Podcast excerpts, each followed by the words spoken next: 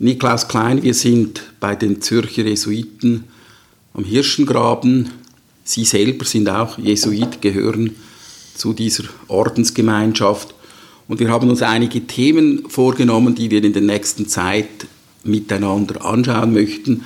Das erste Thema ist das Verschwinden der Religiosität aus dem Alltag.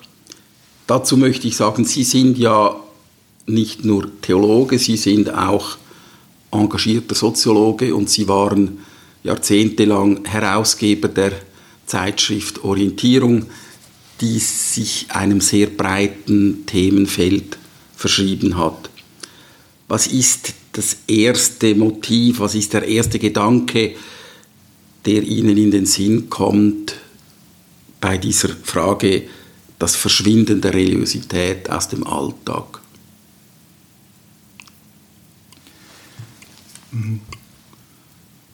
Das Phänomen ist beobachtbar. Ähm, wie weit das Phänomen beschrieben werden kann und wie es beschrieben werden kann, ist strittig. Und zwar auf verschiedener Ebene strittig, sowohl im Bereich der Theologie, der, Reli der Religionswissenschaft und auch der Soziologie. Interessant ist, dass äh, das Thema der Religion in den Sozialwissenschaften äh, an Prominenz gewonnen hat, sodass heute sogar eine eigene Sektion Religionssoziologie innerhalb der Gesellschaft, der deutschen Gesellschaft für Soziologie besteht und sogar ein prominenter Teilsektion geworden ist. Äh, man ist ein bisschen erstaunt darüber, wenn man daran denkt, wie Max Weber ja sein Leben lang diese Thematik bezogen auf die soziale Entwicklung der Gesellschaft, in der er gelebt hat, auch immer wieder ähm, reflektiert hat und bis heute in der allgemeinen Soziologie wie dann auch für die Religionssoziologie von Bedeutung ist. Das ist einmal meine erste Reaktion auf diese Frage. Also das heißt, es ist, es ist ein relevantes Thema und es ist ein Thema, das in der äh, Gesellschafts- und Sozialwissenschaft an Bedeutung gewonnen hat. Stichwort Religions Religionssoziologie ist ein Fachgebiet geworden. Wenn wir das vielleicht nicht allzu wissenschaftlich anschauen, sondern vom Alltag her, dann dürfen wir einfach zuerst einmal konstatieren, gehen wir aus von unserem Jahr Juni 2021 hier in Zürich, wenn wir zurückgehen, 50 Jahre, dann sind wir in den 60er Jahren und in den 60er Jahren war die Frage, ob man katholisch ist oder protestantisch, war eine entscheidende Frage äh, für den Beruf, für den Alltag, für das private Leben, äh, für die Ehe und die Familie und so weiter. Und das spielt heute eigentlich keine Rolle mehr. Mhm.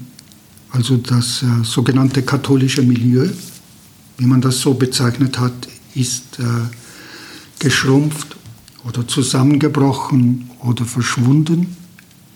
Es ist nicht mehr vorhanden. Also das katholische Milieu wurde am, immer am, äh, am Beispiel der Niederlande ähm, debattiert als die sogenannte Versäulung der Gesellschaft. Also dass äh, jede Konfession sich gesellschaftlich ausdifferenziert organisiert hat in Schulen, Krankenhäusern, Sozialeinrichtungen, Bildungseinrichtungen. Das war hier in der Diaspora im Kanton Zürich auch der Fall. Dieses Milieu ist verschwunden. Bei der Zeitschrift Orientierung war das auch zu beobachten. Also die Zeitschrift ist ähm, entstanden noch in der Zeit, als das katholische Milieu hier funktioniert hat, im deutschsprachigen Raum und ist dann in den 60er Jahren auch in den Sog geraten des Verschwindens dieses Milieu. Das kann man sehr schön zeigen, wenn man schaut, welche literarischen Bücher, Texte im Verlaufe der, der Publikationszeit dieser Zeitschrift besprochen worden sind oder nicht besprochen worden sind. In welcher Art sie besprochen worden sind, sind sie polemisch besprochen worden aufgrund einer konfessionellen Differenz oder sind, ist am Ende die konfessionelle Differenz oder sogar die religiöse Differenz des Autors äh, der besprochenen Publikation nicht mehr relevant gewesen. Gibt es, gibt es hier ein, ein Beispiel für ein Buch, das kontrovers war, eben beispielsweise in den 60er Jahren? Ja, Hochhut? Ja, also Rolf Hochhut, der Stellvertreter, äh, kritische Auseinandersetzung äh, mit dem Papsttum, vor allem auch mit der Rolle des Papstes im Zweiten Weltkrieg. Wenn Sie sagen, äh, es war kontrovers, ähm, hat man Hochhut kritisiert oder hat man ihn beglückwünscht zu seiner Kritik? In der Orientierung ist erst ein Jahr danach eine eher, ähm, ähm, eine eher neutrale äh, Beschreibung erschienen, in dem die bisherige Debatte dargestellt worden ist. Also man hat nicht von Anfang an in die Debatte eingegriffen, sondern hat man, man hat die Debatte, die bisher gelaufene Debatte ähm, beschrieben und ein bisschen bewertet. So ist man mit Hochhut in der Orientierung umgegangen, aber in der katholischen Öffentlichkeit ist publizistisch, wie auch nicht nur publizistisch, sondern in Basel direkt zu Demonstrationen gegen die Theateraufführung aufgerufen worden. In Basel, das ist ja erstaunlich. In Basel, in dieser Hochburg eigentlich des äh, Protestantismus. Äh, das waren die Katholiken, die auf die Straße gingen. Ähm, das hat, äh, also das, das, das konnte die, die Redaktion der Orientierung nicht nachvollziehen, diese Reaktion auf Hochhuts Buch. Aber schon in der Zeit gab es innerhalb des Katholizismus eine hochinteressante Beobachtung zu Hochhut. Also ich kann die ähm, wörtlich zitieren, die war auch von einem Freund von mir, der damals das Buch besprochen hat und die Piscator-Inszenierung in Berlin gesehen hat und dann bemängelt hat, dass Piscator bei seiner Inszenierung eine wichtige Szene vergessen hat, nämlich, dass Auschwitz durch die Rote Armee befreit worden ist. Das wurde da ausgelassen. Das heißt, der Mann, das war Karl Amery, hat, äh, hat nicht nur das Problem des Katholizismus, sondern er hat auch das Problem des Faschismus und der des Nationalsozialismus und der Shoah innerhalb äh, des, ähm, der, der, dieser Periode schon im Blick gehabt und sich darauf bezogen. Ich möchte noch einmal zurückgehen ähm, und zwei Begriffe erläutern, äh, die gleich zu Beginn gefallen sind. Zum einen, Sie benutzen den Begriff Milieu, ähm, um die katholische Gesellschaft äh, Mitte des 20. Jahrhunderts in der Schweiz zu beschreiben und sie benutzen auch den Begriff Diaspora. Ich glaube, diese beiden Begriffe sind heute nicht mehr allgemein verständlich und ich denke, es wäre gut, wenn Sie uns kurz erklären würden, was eigentlich damit gemeint war. Diaspora heißt, eine Konfession ist innerhalb einer, einer Region eine Minderheit und organisiert sich dementsprechend.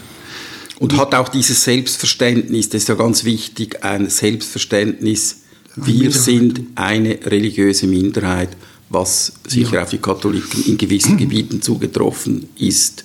Ja, äh, Milieu heißt, dass man das ganze Leben und auch alles, was man zum Leben macht, konfessionell organisiert. Also Schule, Ausbildung, äh, Gesundheit, also ganze Lebenswelt des Menschen wird danach nach Konfession organisiert. Es hat äh, dann auch natürlich das, was für die Anthropologie überhaupt wichtig ist, verwandtschaftliche Beziehungen, Ehen außerhalb oder innerhalb des Milieus. Aber es gab immer wieder, vor allem in dem Bereich, Durchbrüche, Überschreitungen des eigenen Milieus, vor allem im Bereich der Liebe oder des Manchmal wenn, dramatische Geschichten, manchmal äh, äh, erfreuliche Geschichten, aber das hat eigentlich äh, eine wichtige Rolle gespielt in, in der Wahrnehmung der Konfession mit untereinander. Es scheint mir wichtig, wenn wir noch einmal die Frage des Verschwinden der Religiosität ähm, anschauen, dass sie zunächst mal einen soziologischen Zugriff haben. Wir sprechen nicht über Glaubensinhalte, die ähm, geteilt oder nicht geteilt werden, sondern wir sprechen über soziale Organisation und die Gesellschaft des 20. Jahrhunderts in der Schweiz war eben unter anderem organisiert entlang dieser Bruchlinien. Nun glaube ich, dass es viele Leute gibt, äh, ich selber zähle mich auch dazu, die eigentlich das Verschwinden dieser Bruchlinien als äh, positiv erleben, äh, als Befreiung, als Aufhebung von äh, Grenzen, die letztlich eigentlich von außen gemacht wurden. Und ich glaube, es ist immer gut in einem Gespräch auch über die eigene Einschätzung eines Phänomens äh, zu reden, weil wir sind ja da nicht neutral. Oder ich kann sagen, ich habe in meinem Leben diese, dieses Verschwinden eigentlich als positiv, als Befreiung äh, erlebt. Ich habe mich da bisher zurückgehalten, weil ich, weil ich es als meine Aufgabe angesehen habe, da mal zurückhalten, meine eigene Bewertung dieses Vorgangs äh, ins Spiel zu bringen. Aber ich habe schon eine leicht, leise Andeutung gemacht, indem ich eben den Karl Amery ins Spiel gebracht habe. Und Karl Amery äh, ist nicht nur diese Bemerkung über die Biscato-Aufführung und das Ausklammern eines Teils der europäischen Geschichte, die da passiert ist, ähm, auffallend und bemerkenswert. Er ist ja auch ein Katholik gewesen. Er hat ja ein, ein wichtiges Buch geschrieben, die Kapitulation des deutschen Katholizismus. Sie müssen etwas dazu sagen. Ich muss. Leider sagen, dass mir jetzt dieses Buch nicht äh, geläufig ist. Dieses Buch beschreibt, jetzt sage ich mal, jetzt das, den Zerfall oder die, das Verschwinden des katholischen Milieus in, Deutsch, in Deutschland, aber er beschreibt es nicht in der Perspektive, die man jetzt erwarten würde als eine Verlustgeschichte, sondern er beschreibt sie als eine Schuldgeschichte, dass, und zwar derart, dass der Katholizismus angesichts des Faschismus versagt hat. Also eine völlig neue Perspektive kommt hinein. Er stellt diese, dieses Auseinanderbrechen oder dieser Milieuwandel oder Verlust des Milieus in einen größeren geschichtlichen Kontext. Das heißt, für ihn passiert der eigentliche Bruch mit dem kulturellen Bruch durch die Shoah. Das heißt, es geht auch hier nicht, nicht, noch nicht oder immer noch nicht um Glaubensinhalte. Es geht auch nicht, wie ich das vermutet hätte, über normative Vorstellungen, die von der Kirche Jahrzehnte, Jahrhunderte lang weitergegeben werden. Stichwort äh, Sexualmoral äh, und so weiter, sondern das geht jetzt, es ist ein drittes, Sie nennen eigentlich ein historisches Motiv, und das finde ich einigermaßen erstaunlich, weil ich denke oder ich könnte mir vorstellen, dass eben die, diese normativen Vorstellungen äh, äh, eben bei vielen Leuten auch eine wichtige Rolle spielen. Ähm, das, die, das Milieu hat funktioniert oder hat Rollen und Normen vermittelt, also vermittelt einmal, äh, integriert und äh, auch sanktioniert, wenn sie nicht eingehalten worden sind. Innerhalb dessen tauchen diese Fragen auf. Wenn das Milieu verschwindet, werden die, ist die Legitimität der Normen schon in Frage gestellt, auch die, die Legalität und die Sanktionierung. Also das geht einher. Also in der Beschreibung des Verlustes von Milieu ist impliziert von mir schon a priori, dass bestimmte Normen nicht mehr respektiert worden sind. Jetzt haben wir immer über die Geschichte geredet aus der katholischen Perspektive, aber äh, Schweiz, Deutschland, Frankreich, wir haben ja auch in der Mitte des 20. Jahrhunderts beide Konfessionen gehabt. Gilt das, was Sie jetzt beschreiben, gilt das nur für das katholische Milieu, gilt das auch für das protestantische Milieu? Das gilt in Teilen auch für das reformierte Milieu, eben aber auch mit den Unterschieden dessen, was Milieu geprägt und bestimmt hat. Da gibt es konfessionelle Unterschiede und vermutlich gibt es noch Nachwirkungen bis heute. Subkutane Nachwirkungen, sehr differenzierte. Wenn wir jetzt vielleicht auch bei der soziologischen Begrifflichkeit bleiben, ähm, dann wäre es interessant, über Indikatoren zu sprechen. Diese Entwicklung ist ja nicht von einem Tag auf den anderen passiert. Wir können heute feststellen, dass sie bis zu einem gewissen Grad eben eine Reife, wenn auch nicht eine Abgeschlossenheit, erreicht hat. Ähm, als sie einmal angefangen hat, sie haben vorgeschlagen, dass sozusagen das Datum äh, mit dem Zweiten Weltkrieg gleichzusetzen. Man könnte andere, ähm, ja, andere Zeitpunkte nehmen, zum Beispiel die Industrialisierung, die vor allem Mitte des 19. Jahrhunderts in der Schweiz sehr stark war, die auch zu starken gesellschaftlichen Umschichtungen geführt hat. Aber zurück zur Frage, welche Indikatoren beurteilen Sie dann oder welche, welche Indikatoren schauen Sie an, um dieses Verschwinden, Zurückgehen festzumachen?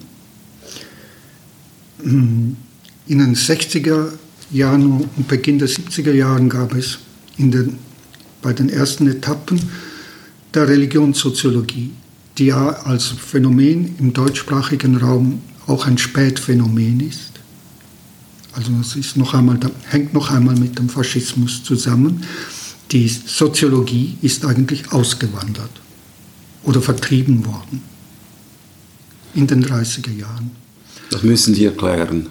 Also die damals führenden Soziologen haben größtenteils Deutschland verlassen müssen, mhm. weil sie Kommunisten, Liberale, Sozialisten, Juden, Antifaschisten waren. Oder sie wurden umgebracht, sie verloren ihre Lehrstühle. Also während der Weimarer Zeit gab es eine, eine lebendige ähm, Präsenz der Sozialwissenschaften und mit einer weltweiten Ausstrahlung im deutschsprachigen Raum. Und dann vielleicht nur en passant, dass äh, diese Soziologie so, ähm, wie soll ich sagen, so prominent war, dass von Harvard Stipendiaten nach Berlin geschickt worden sind. Also um ihre Habilitation dort zu machen und führende Leute dann in den USA waren, eigentlich die Soziologie in den USA begründet haben. Sie ist ein zweites Mal durch diese Flüchtlinge formiert worden. Das heißt, die Soziologie, Sozial musste sich nach 1945 erst wieder etablieren langsam, akademisch und auch in den Forschungsergebnissen. Zu der Zeit hat man sogenannte bei Beginn Kirchensoziologie betrieben. Also jetzt kommen wir zu Indikatoren. Ja. Indikatoren heißt Kirchenbesuch, Taufen. Da werden Statistiken gemacht, steigt die Zahl der Taufen, steigt die Zahl der Kirchenbesuche, ähm, der Sakramentenempfangsteilnahme, Ehe, welch gibt es Ehe verschiedener, ähm, wo die Partner verschiedener Konfessionen angehören. Da kann, äh, das äh, hat man sehr lange als Religionssoziologie begriffen, bis dann ähm, äh, in die Debatte neue Themen hereinkam, dass ja damit ja das Phänomen der, der Religion nur äußerlich beschrieben worden ist. Über konfessionelle Prozesse der Konfessionsbildung und Weitergabe und Normierung ist das Phänomen der Religion unzureichend beschrieben. Dann kommt eine neue Periode der Religionssoziologie. Welche neuen Indikatoren sind dann dazugekommen? Indem man Befragungen anderer Art macht, also über religiöse Vorstellungen, die Leute direkt befragt. Also Glaubensinhalte. Inhalte, Religi Glaubensinhalte zum Beispiel auch, ja. Und Glaubensinhalte, jetzt noch einmal auf die heutige Situation zu kommen. Ähm, wir, können, wir erleben jetzt eine Periode von massiven Kirchenaustritten. Und das kann man konstatieren und so nehme ich aber religionssoziologische Untersuchungen der letzten Jahre über Vorstellungen, ich nenne es jetzt Himmel, Hölle, Fegefeuer. Also das sind die, was passiert nach dem Tod? Glauben Sie an die Unsterblichkeit der Seelen? 80er, 90er Jahre ist, ob jemand Mitglied der Kirche ist oder nicht Mitglied der Kirche, in diesen Fragen keine große Differenz. Das heißt, es werden auch weltanschauliche Vorstellungen, zum Beispiel über einen höheren Sinn, über ein Leben nach dem Tod, geteilt außerhalb der äh, streng religiös definierten Gruppen. Und auch innerhalb der Kirchen pluralistisch formuliert und gehandhabt. Ja. Also Sie haben ja die Debatte, die Schweiz ist ja eines der Länder, die durch diese Studien in, in St. Gallen, Zürich und ich glaube in Lausanne sehr genau äh, untersucht worden ist mit, und dann eines der zeitweilig ja das Konzept galt, der Schweizer macht eine Bricolage, also eine Bastelei im Bereich der Religion, indem er verschiedene Konzepte eigenständig, unabhängig von den Vorgaben der jeweiligen Kirchen formuliert und danach sein Leben bestimmt. Das ist ein interessanter Begriff, der es äh, sicher eine Vertiefung äh, verdient. Also Bricolage, ist das so etwas wie ein Charakteristikum jetzt für die moderne oder auch für die Jetztzeit? Also die Vorstellung, dass jeder eine Idee hat über diese Fragen, äh, dass aber die Inspirationen von ganz verschiedenen Richtungen kommen. Es gibt ein prominentes Vorbild, äh, der kürzlich verstorbene Theologe Hans Küng hat ja den Begriff des Weltethos geprägt und man könnte sagen, dieser Weltethos ist ja auch eine Bricolage, nämlich eine, eine Zusammenfassung von verschiedenen ethischen Motiven aus verschiedenen Kulturen und Religionen? Hm, ähm, das ist teilweise dadurch abgedeckt, aber die, das Weltethos ist, jetzt sage ich mal, metaphernlos.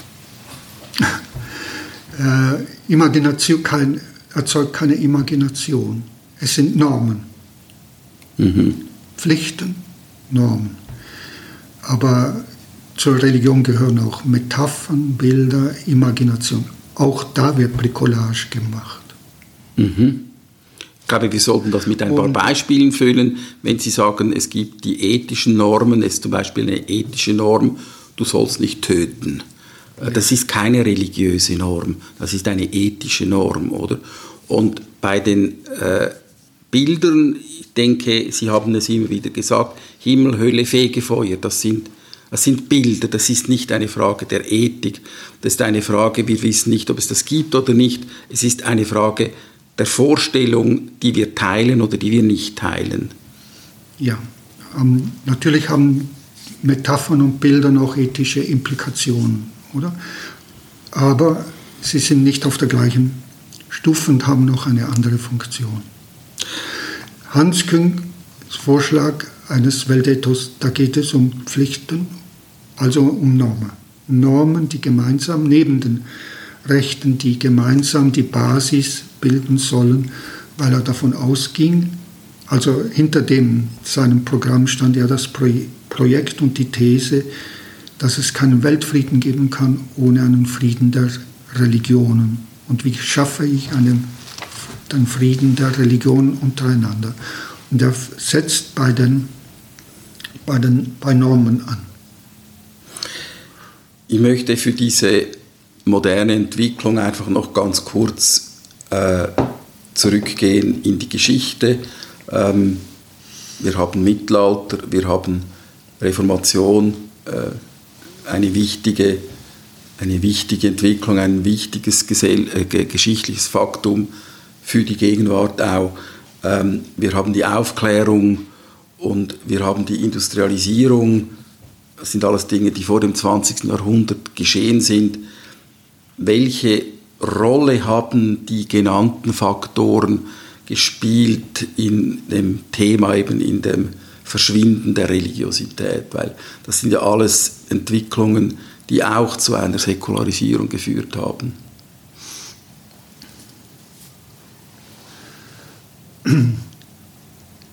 die, der Investiturstreit.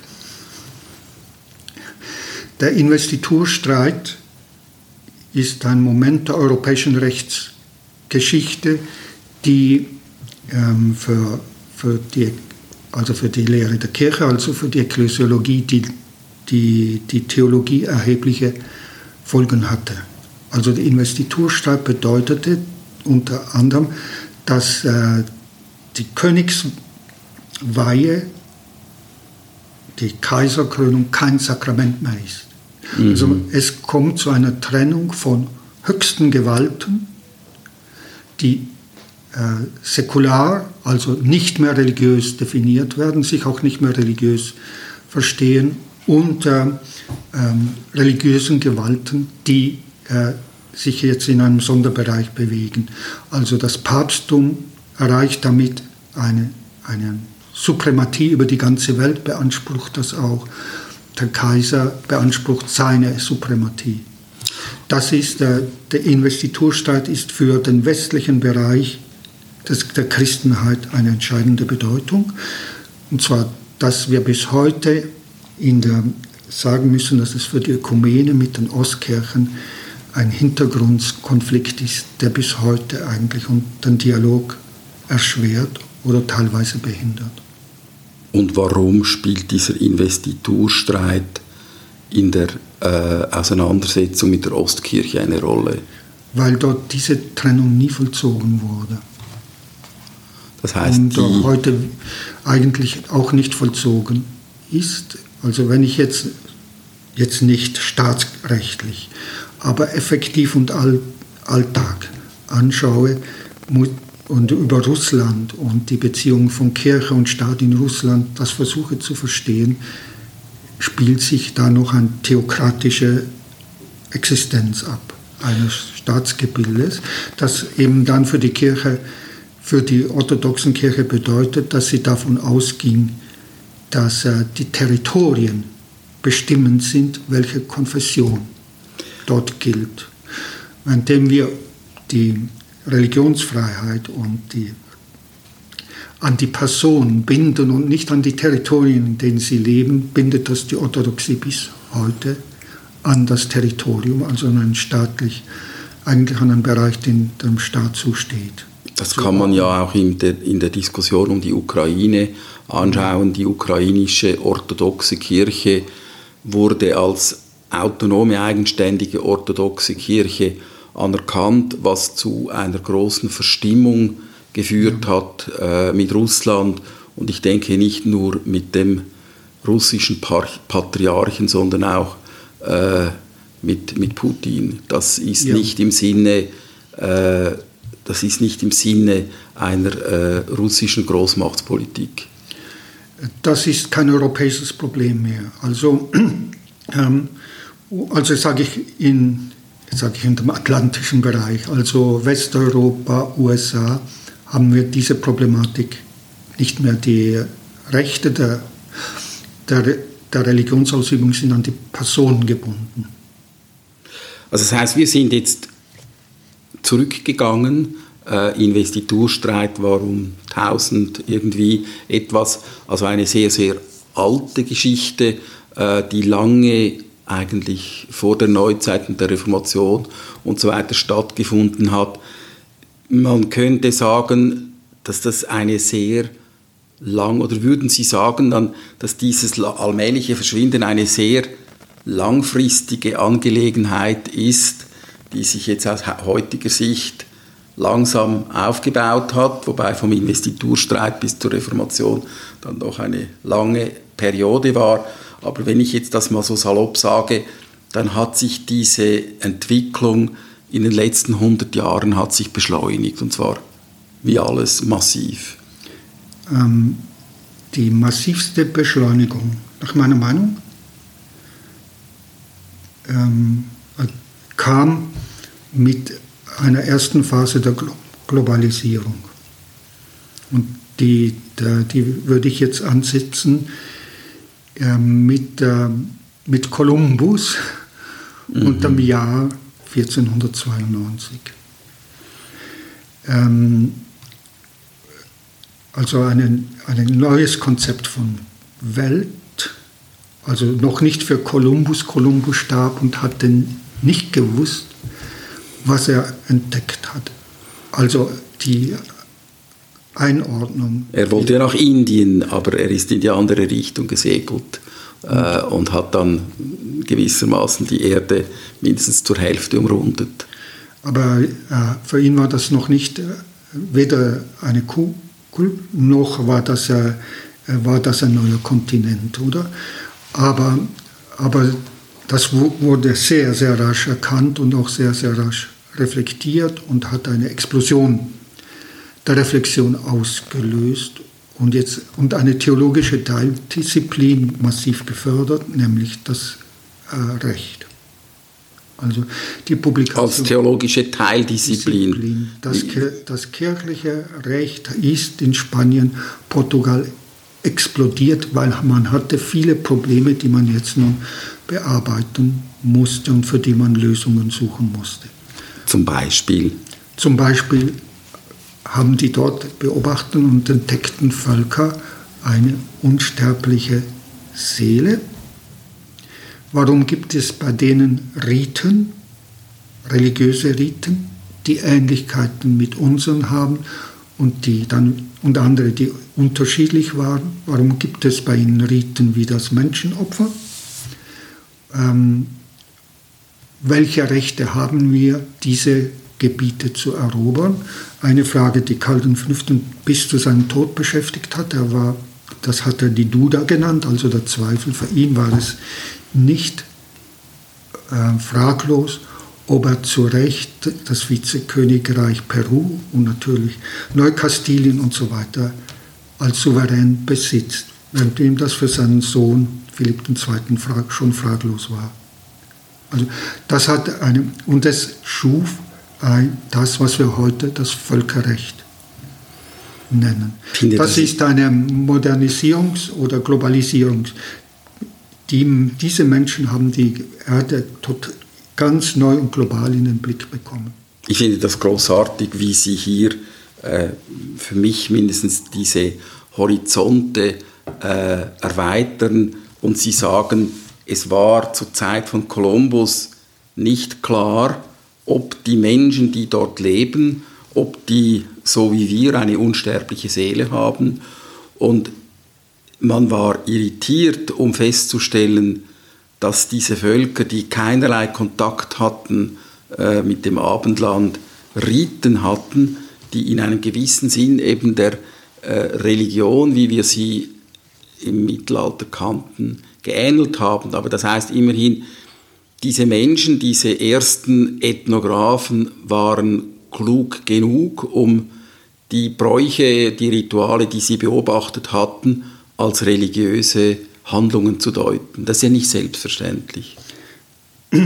Das ist ein ganzes Gebiet, ein ganz hochspannender Bereich der Geschichtswissenschaft, das zu beobachten oder zu analysieren, wie mit diesen Phänomenen umgegangen wurde, welche Beschreibungen da, da gemacht worden sind. Also ich nenne jetzt mal nur ein, vielleicht zwei Beispiele oder Gerne. Also das erste ist äh, äh, Juan de Acosta, ein Jesuit, der sehr früh nach Peru kam, das heißt zweite Hälfte des 16. Jahrhunderts und um 1600 schon wieder in Europa war, der einen, eine Naturgeschichte, äh, also dieser Region geschrieben hat und er dort versucht, äh, nun eine Kategorisierung äh, der Menschen vorzunehmen und dann auch zu fragen, wie man mit denen umgehen soll, welche Mittel für die Missionierung oder Christianisierung man verwenden soll. Und er schlägt ziemlich am Anfang dieses großen Werkes eine Dreierkategorisierung vor. Also es gibt Leute ohne Schrift, es gibt Leute, die haben Städte und es gibt Leute, die haben Schrift und eine staatliche städtische Organisation. Und jetzt werden die weltweit so eingeteilt. Die einzelnen Völker, die man kennengelernt hat, und danach beurteilt, wie man mit denen umgehen kann. Immer indem man Material, das man hatte, äh, in die Deutung hineinträgt oder die Deutung auf dieses Material über, überlegt, überstülpt. Diese Dreiteilung war sehr einflussreich. Also für innerhalb des Jesuitenordens und darüber hinaus. Also darum hat man die Missionierung in China anders gemacht als in Lateinamerika. Im Orden, Jesuitenorden. Und Weil die Chinesen haben Städte und eine Schrift. Währenddem die Inkas haben Städte und man hat nicht erkannt, dass sie ein, ein memoriales System hatten, also ein System der Aufzeichnung dieser Schnüre, hat man noch nicht am Anfang nicht erkannt, dass das eine Art dessen ist, was eine Schrift sein könnte. Aber die haben, das ist eine Mittelstufe und dann kommt die, die überhaupt nichts haben. Das heißt, die müssen zuerst zum Menschen gemacht werden, auf eine Zivilisationsstufe gehoben werden, wo sie dann all das auch haben und dann so dem Christentum nahegebracht. Dann verschiedene Projekte und so. In China muss man debattieren. In Lateinamerika muss man die Götzen, die Idole vernichten. Und das wurde auch gemacht. Und das wurde sehr brutal gemacht, mit Hilfe der Inquisition, ganze Kampagnen.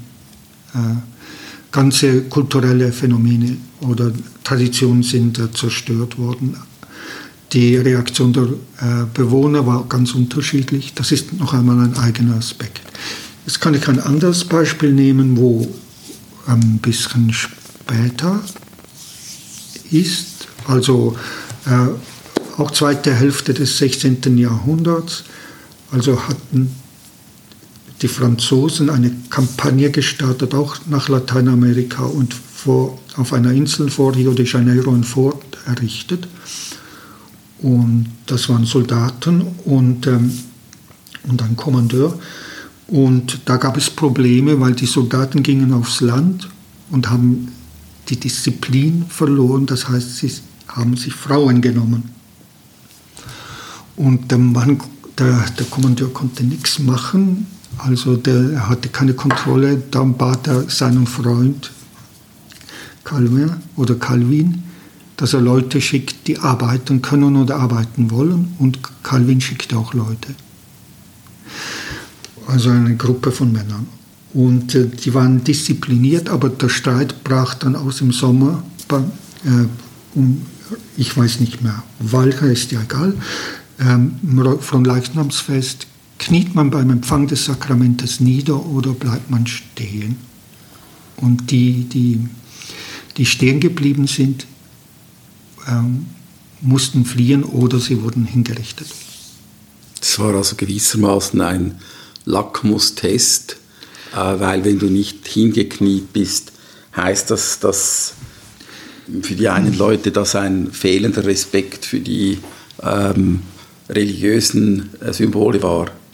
Jetzt ist äh, einer von denen, Jean Delery, dem auch die Flucht gelungen ist, hat über ein Jahr bei diesen Tupimandas gelebt, also so in einem Stamm wurde adoptiert, hatte eine Frau, hat überlebt, hat beschreibt die Riten und die Menschenopfer oder so, aber dieses Werk schreibt er erst 20 Jahre später. Und dieses Buch ist ein gilt als Beginn der französischen Ethnographie, ist also eine, See, eine Seefahrergeschichte. Sie fängt an mit Rezitationen von Psalmen. Der Weg dahin nach Brasilien wird von Psalmen begleitet und die, Fl und die Flucht auf die Insel wird dann genau beschrieben, aufs Festland wird genau beschrieben. Dann kommt die, äh, von dort ist es ihm gelungen, Kontakt mit Frankreich zu bekommen. Die haben ihn rausgeholt. Und äh, dann die, den Rückweg beschreibt er wieder als Rückkehr mit Psalmen an den Ort. Nun ist er aber einem Phänomen konfrontiert, das er reflektiert und nicht auflösen kann. In Frankreich kam es innerhalb der, der Religionskriege bei der Belagerung von hugenottischen Städten mehrfach zu kannibalistischen Phänomenen. Das heißt, die Leute haben aus Hunger Leichenteile gegessen, wurden, wenn sie erwischt wurden, ähm, hingerichtet. Aber es gab dieses Phänomen. Und jetzt steht er vor der Frage, was ist denn der Unterschied zwischen dem Topi Mahmudas und meinen kalvinistischen Glaubensgenossen. Also es entsteht eine komplexe Situation der Selbstwahrnehmung und der Wahrnehmung des Fremden. Das ist Globalisierung. Das ist interessant, wie Sie die Globalisierung, der Beginn der Globalisierung auf einen sehr frühen Zeitpunkt äh, datieren können. Ähm, wir würden denken, Globalisierung beginnt mit der Industrialisierung, mit der Ausdehnung, mit den Kolonien, äh, mit der Ausbeutung der Kolonien, ein bisschen vor der Industrialisierung, dann äh, beschleunigt sich mit der Industrialisierung und so weiter bis hin zur technologischen Revolution. Wir sind hier jetzt noch in einer ganz anderen zeitlichen Dimension. Was mich interessiert, sind zwei Dinge. Die Feststellung, dass bei der Eroberung der neuen Welt durch Kolumbus man auf religiöse Phänomene gestoßen ist, die man als religiöse Phänomene anerkannt hat. Das ist das eine. Und das andere ist das Bricolage, wie das offenbar heute passiert oder wie das zunehmend passiert. Und dazwischen müsste man sagen, gibt es die Institution der Kirche, zunächst die katholische, dann die beiden äh, und natürlich auch die orthodoxe. Und in, der, in, dieser Zeit, in diese Zeit fällt auch das allmähliche Verschwinden der Kirche ähm, als eine gesellschaftsprägende Kraft.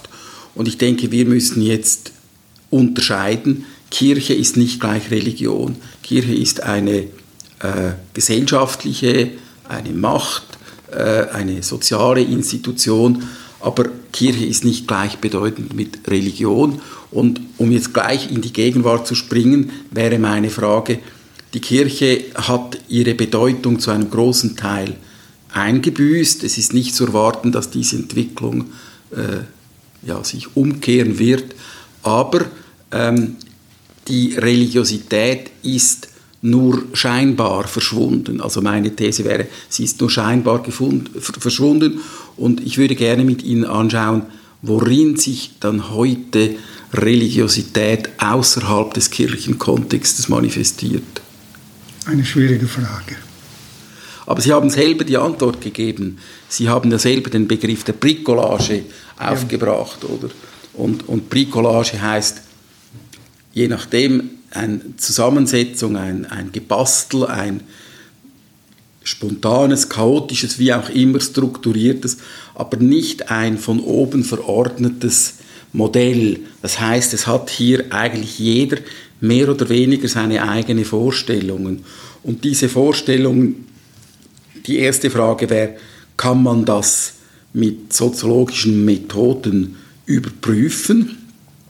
Das wäre die erste Frage. Und die zweite Frage ist, ähm, welche Vorstellungen sind es dann genau? Woraus besteht dann diese Bricolage? Und woher kommen die Inspirationen? Aber eben jetzt die erste Frage, wie lässt sich oder ähm, wie können wir diese äh, diese, diese Bricolage dingfest machen. Man müsste eigentlich die Leute fragen. Man befragt mhm. Leute. Und dann ist die Frage, kriegt man eine ehrliche Antwort? Ich habe mal im Bus mit zwei Mormonen diskutiert und habe sie freundlich gefragt, wie es für sie sei in der Schweiz. Und sie haben gesagt, es ist sehr schwierig, weil es in der Schweiz äh, möglich ist, über alles zu reden, außer über Religion. Man kann in der Schweiz nicht mit Leuten über Religion reden, weil sie darüber nicht reden wollen. Ist das eine Beobachtung, die Sie auch gemacht haben? Ähm, ich kann das äh, von diesen beiden Gesprächspartnern her verstehen, dass sie das so wahrnehmen. Ähm, es gibt auch, man, es gibt auch, das Phänomen ist viel komplexer. Also mhm. ein, ähm, es ist etwas Fremdes, das ihnen entgegentritt. Man, man redet mit, mit Fremden nicht über bestimmte Dinge. Mhm. Aber in einem anderen Milieu äh, kann man wohl dann oder in einem anderen Zusammenhang kann man darüber reden, aber vielleicht nicht beim ersten Mal, aber man mhm. ist in der Lage, darüber zu sprechen. Und man muss darüber auch sprechen. Plötzlich, wenn spätestens dann, wenn man Kinder hat und Kinder erziehen möchte. Warum muss man dann darüber sprechen?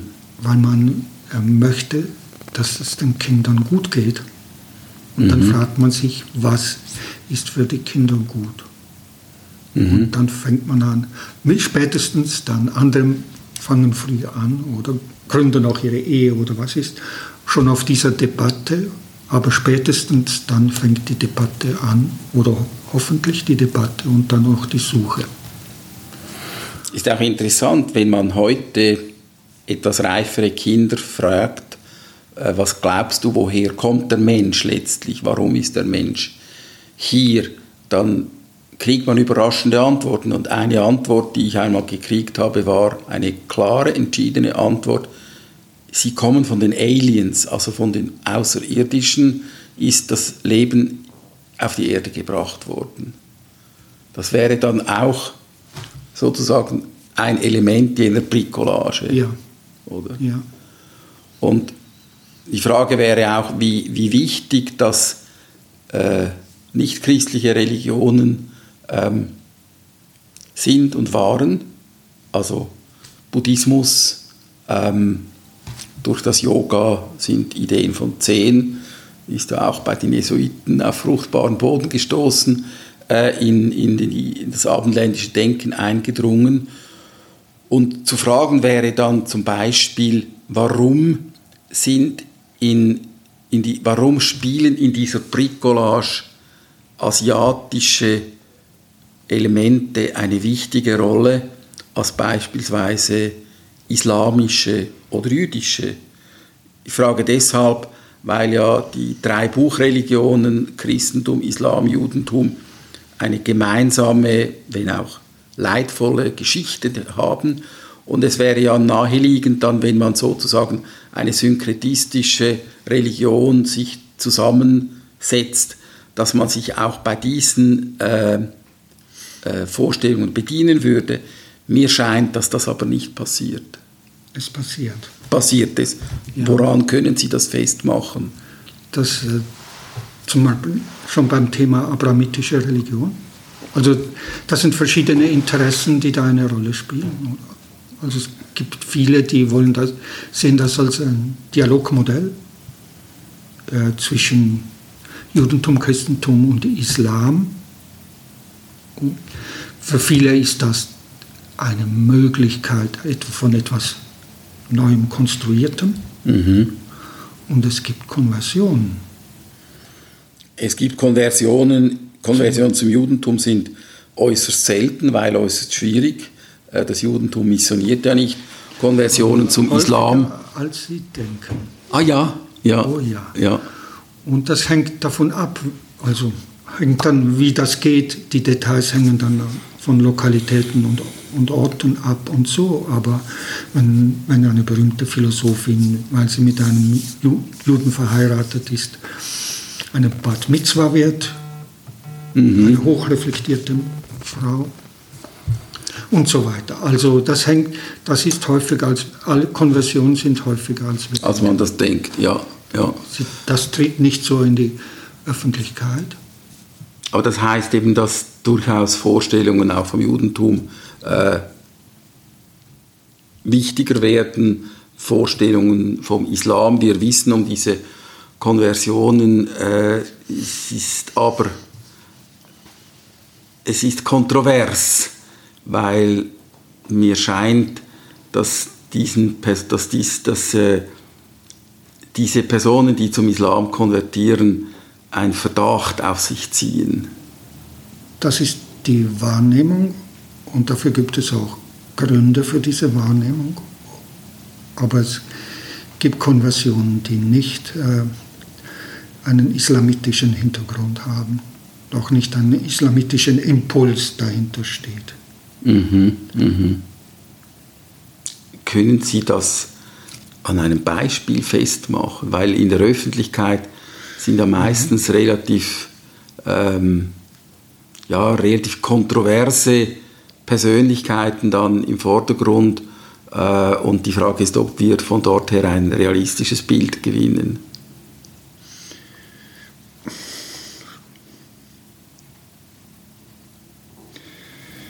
Ähm, kein prominentes Beispiel. Ja. Das, aber, aber ich kann etwa auf etwas anderes hinweisen, oder? Das vielleicht auch äh, interessant ist. Ähm, die Lessing, die literaturwissenschaftliche Behandlung von Lessing, mhm.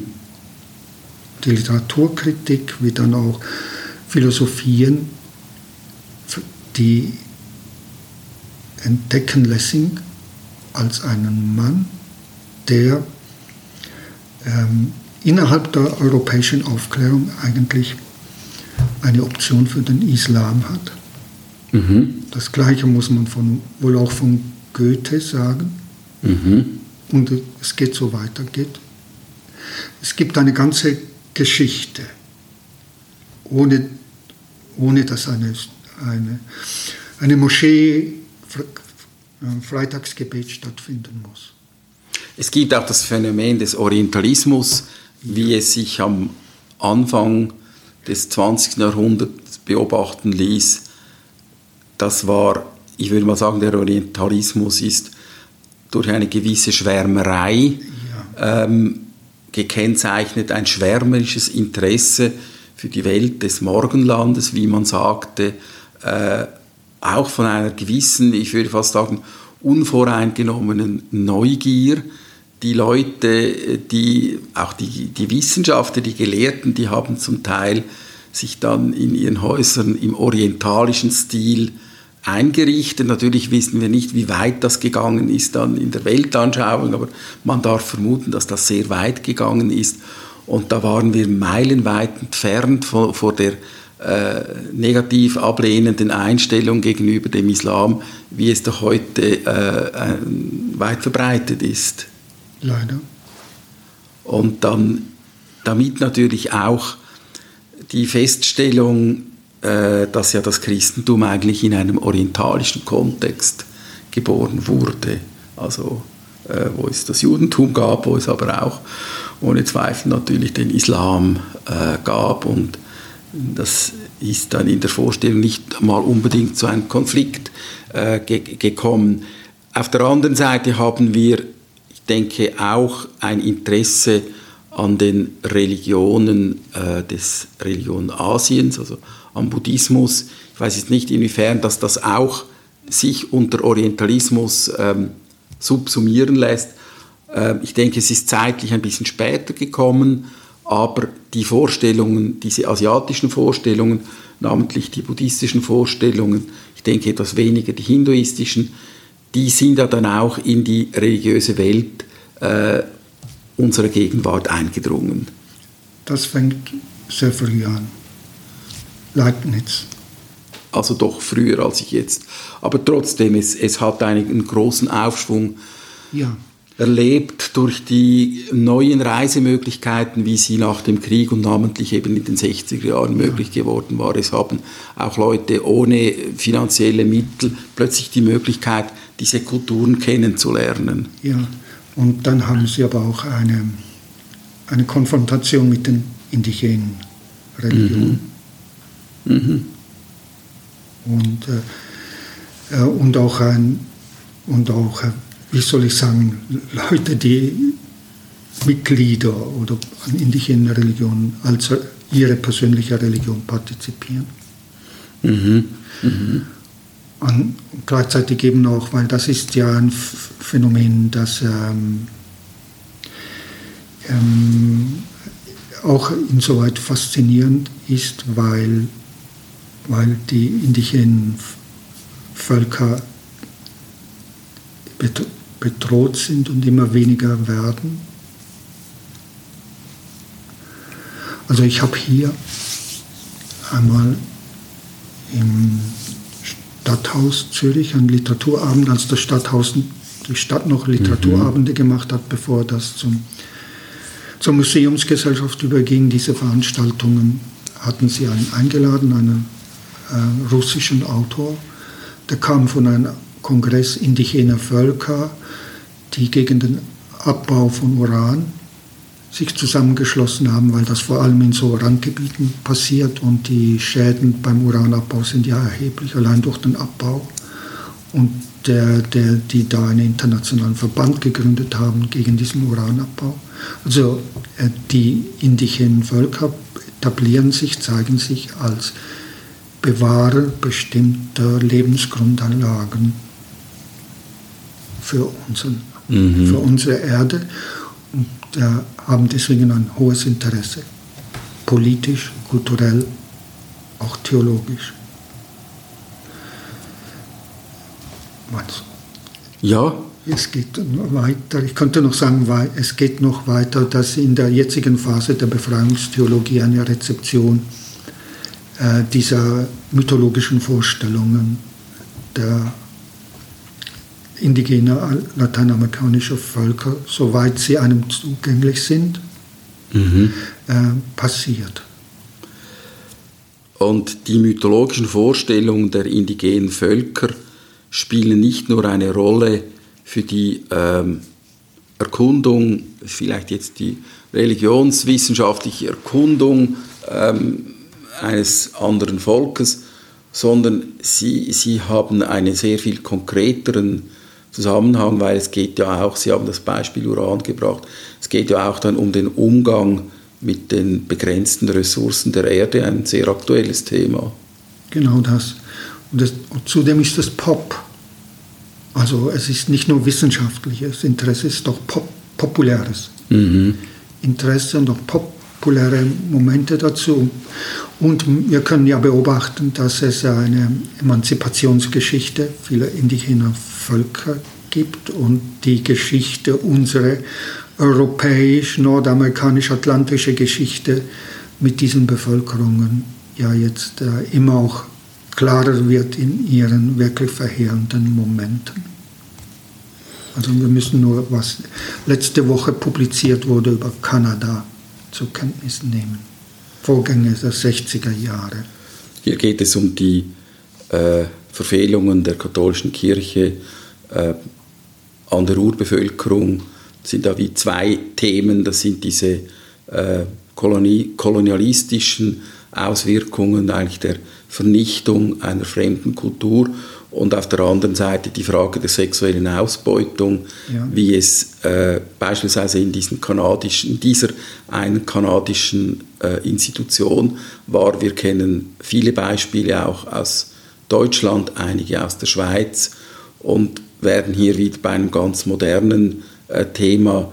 Diese ganz modernen Entwicklungen haben ja auch dazu geführt, dass viele Leute zur Kirche ausgetreten sind und gesagt haben, mit einer Institution, die dermaßen Schuld auf sich geladen hat, notabene Schuld nach dem Zweiten Weltkrieg. Wir haben ja mit Rolf Hochhutz, Stellvertreter, angefangen. Die haben in einem so großen Maße Schuld auf sie geladen, dass sie für mich keine glaubwürdige Institution mehr sind.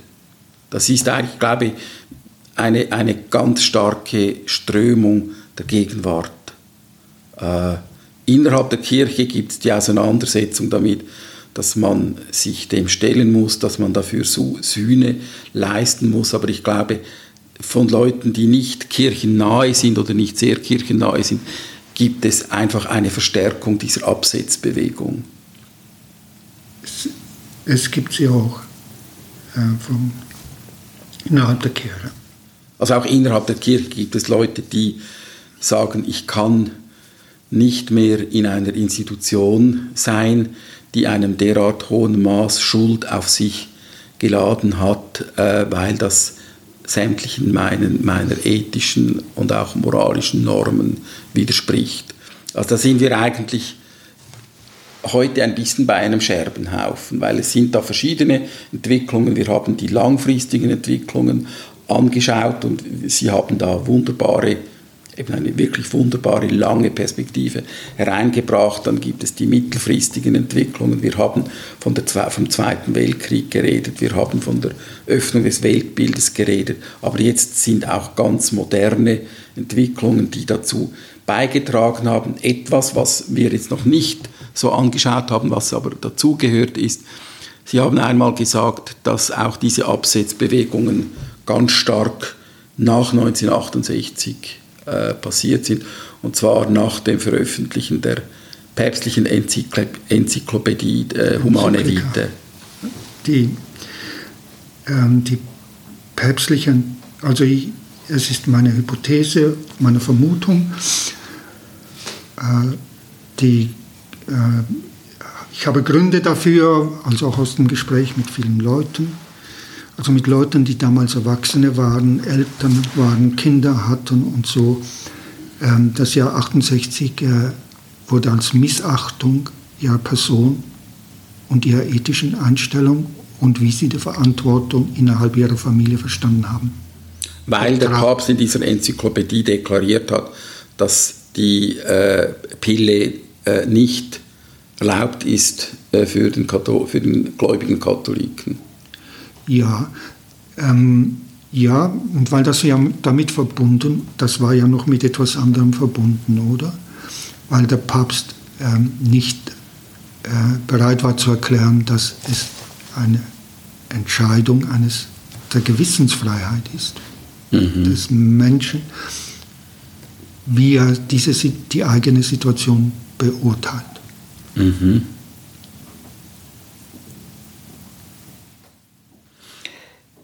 Wenn wir jetzt das eben noch einmal ein bisschen Revue passieren lassen, dann habe ich ein bisschen den Eindruck, wir stehen da heute vor einem Scherbenhaufen. Da ist nicht mehr so viel übrig geblieben. Ich habe kein Bild. Mhm. Äh, ähm, es, ich, ich, äh, ich würde sagen, wir stehen vor einer extrem schwierigen Situation, die hoffentlich nicht unseren Blick auf andere Probleme verstellt. Das ist meine Perspektive. Ähm, nicht um die innerkirchlichen Probleme zu vermindern, weil ich glaube, das äh, geht. Äh, es geht nicht weiter, wie es bisher bis es gegangen ist. Es ist vorbei, es ist ein Endpunkt, es ist eine, ähm, es kann implodieren, vielleicht ist es schon implodiert und wir sind nur noch mal in einer Situation danach, das kann ich jetzt nicht sagen. Ähm, ähm, ich hatte das schon einmal geglaubt, dass wir in einer Situation nach einer Implosion oder unmittelbar vor einer Implosion waren und dann gab, gab es eine Wende. Aber ich glaube, dass wir in dieser Situation sind und dass wir aber andererseits äh, vor ähm, Fragestellungen sind, die extrem schwierig sind und für die es keine Lösungen gibt oder keine schnellen oder einfachen Lösungen und die uns eigentlich ebenso ähm, binden oder verpflichten. Ich meine zum Beispiel, dass äh, die die Migration. Also die Welt wird so sein, dass immer mehr Menschen in, innerhalb eines Lebens ihre Lebenszentren oder wechseln, dass das nicht durch den Staat nicht mehr auf diese Art und Weise kontrolliert und organisiert werden kann, durch Staaten überhaupt nicht, durch unsere bisherigen gesellschaftlichen Einrichtungen auch nicht. Aber das passiert, die sind, stellen uns vor dem Problem. Wir sind da und wir wollen irgend zu euch oder wir wollen woanders hin. Die Gründe sind äh, komplex und unsere ähm, Beschreibungen dieser Gründe reichen nicht aus. Sie sind zu wenig differenziert das denke ich zum Beispiel. Und äh, wir dürfen, wir müssen das ebenso schwerwichtig gewichten wie die innerkirchlichen Probleme. Das sind die Auseinandersetzungen äh, der Gegenwart.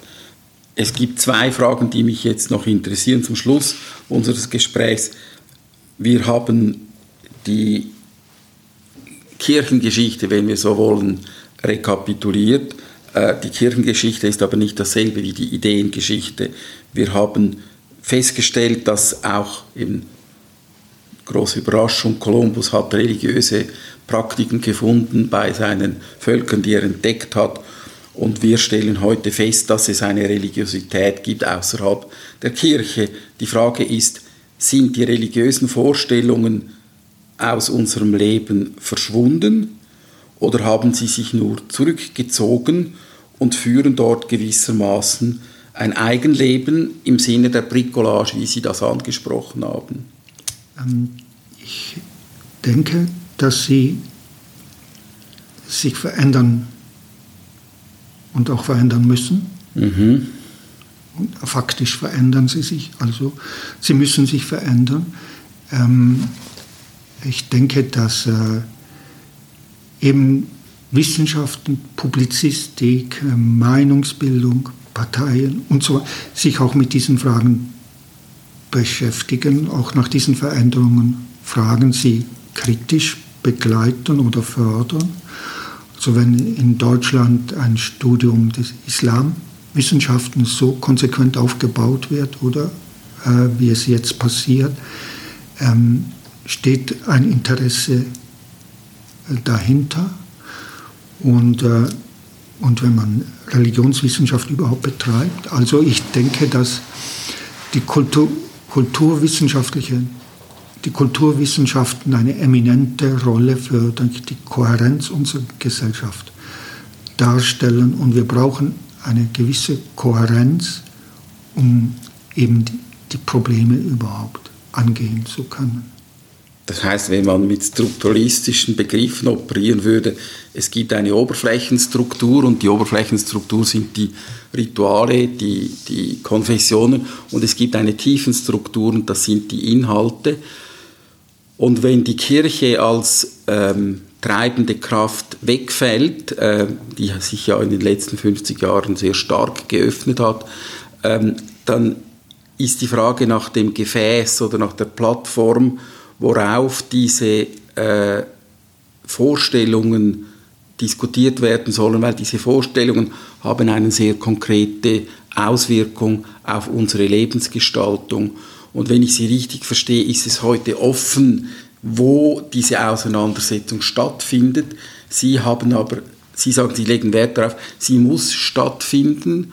Und damit ist aber auch eigentlich eine weitere Frage äh, angesprochen, es gibt so etwas wie ein Naturgesetz, das heißt, es gibt ein religiöses Bedürfnis im Menschen, das sich nicht an Kirchen orientiert, das sich aber eigentlich bei allen Völkern zeigt. Und ich denke, es gibt auch moderne Vorstellungen, die das negieren, ähm, aber das ist eigentlich dann letztlich die Frage, oder sind Sie der Überzeugung, dass es eben diese, diese, dieses religiöse Bedürfnis gibt? Ähm, oder ist das äh, eine veraltete Vorstellung? Es gibt eine, eine, eine Suche nach, jetzt muss ich halt das Wort verwenden, weil Transzendenz. Mhm. Also ähm, in, ihren, in verschiedenen Formen. Es gibt eine Suche nach Transzendenz. Also eine Suche nach Positionen, Werten, Bildern, äh, Zielen, die über, über, sich, über die eigene Person hinausgehen, weil man sich erst dann als, ein, in, als eine Ganzheit erlebt. Sich selber, die sozialen Beziehungen, in denen man ist. Wenn man erst mit dieser Suche gewinnt, das eine Kohärenz und ein, das ist und für mich unstrittig. Ich wollte noch etwas nachtragen. Ähm, die Friedensfrage war einmal prominent bestimmt durch die amerikanische Bischofskonferenz. Ungefähr 15 Jahren hat sie die Themen, die Fragestellungen und die Stringenz und die Notwendigkeit wirklich repräsentiert und auch, ähm, und auch in die Gesellschaft hineinbringen können. Durch die, die Debatten und die Blockierungen, durch den Missbrauch. Problematik ist sie bis heute nicht mehr in der Lage, das fortzusetzen, was sie einmal geleistet hat. Weder für die katholische Kirche noch darüber hinaus. Nur um zu sagen, was es bedeutet, wenn eine, äh, eine Institution gebunden ist und mit ihren eigenen Problemen nicht zurechtkommen kann oder nicht zurechtkommen will. Die Friedensfrage ist ebenso aktuell wie die Frage der Migration. Sie müssen da vielleicht noch zwei, drei Sätze dazu sagen. Die Friedensfrage, meinen Sie damit die Frage, wie können verschiedene Völker, verschiedene Kulturen, verschiedene Gruppen miteinander in Frieden leben, ohne sich wie in der Vergangenheit gegenseitig zu vernichten? Das hat zwei Aspekte. Einmal dies, äh, diesen Aspekt, dass, äh, dass äh, wie löst, es gibt Konflikte und es gibt Interessenkonflikte ähm, und die, das ist da ein normaler Vorgang. Wie, wir brauchen Instrumente, um die zu lösen. Die Frage ist, ob man den Krieg, die bewaffnete Auseinandersetzung als ein normales Mittel innerhalb dieser vielen Instrumentarien betrachtet. Das wird jetzt leider immer stärker. Selbstverständlich. Und das zweite ist, ähm, ähm, das zweite Problem ist, wenn, was heißt denn nachher ein gerechter Friede? Also hegemoniale Ansprüche garantieren kann gerechten Frieden, um es mal so direkt zu sagen. Und die Staaten, die das äh, intendieren, werden nicht einmal den Frieden schaffen, als Ruhe, sondern äh, immer mehr Konflikte generieren und äh, es ist nicht möglich, einen hegemonialen Anspruch auf die Welt zu erheben und ich halte das für illegitim und verantwortungslos. Niklas Klein, wir sind hier am Ende eines Gedankens angelangt. Ähm, ich denke, Sie haben so etwas wie, eine Tor, wie ein Tor aufgestoßen zu neuen Gedanken.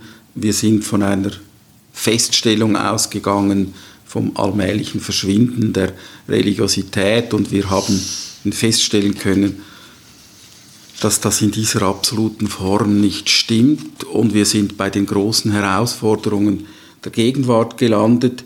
Ich würde gerne in Zukunft, wenn das möglich ist, auch noch diese Frage differenzieren. Es ist ja auch so, wir haben jetzt stark von unserem äh, mitteleuropäischen, von unserer mitteleuropäischen Perspektive geredet, aber ich glaube, es gibt auch eine, es gibt eine äh, Norden-südamerikanische Perspektive, es gibt eine asiatische Perspektive, Stichwort China, und äh, es gibt natürlich auch eine osteuropäische Perspektive.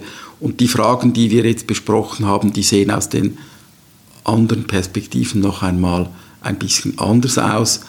Aber ich denke, es ist gut, wenn wir diese Fragen mitnehmen für die Zukunft. Ich danke Ihnen, Niklas Klein, und äh, wünsche Ihnen eine gute Zeit.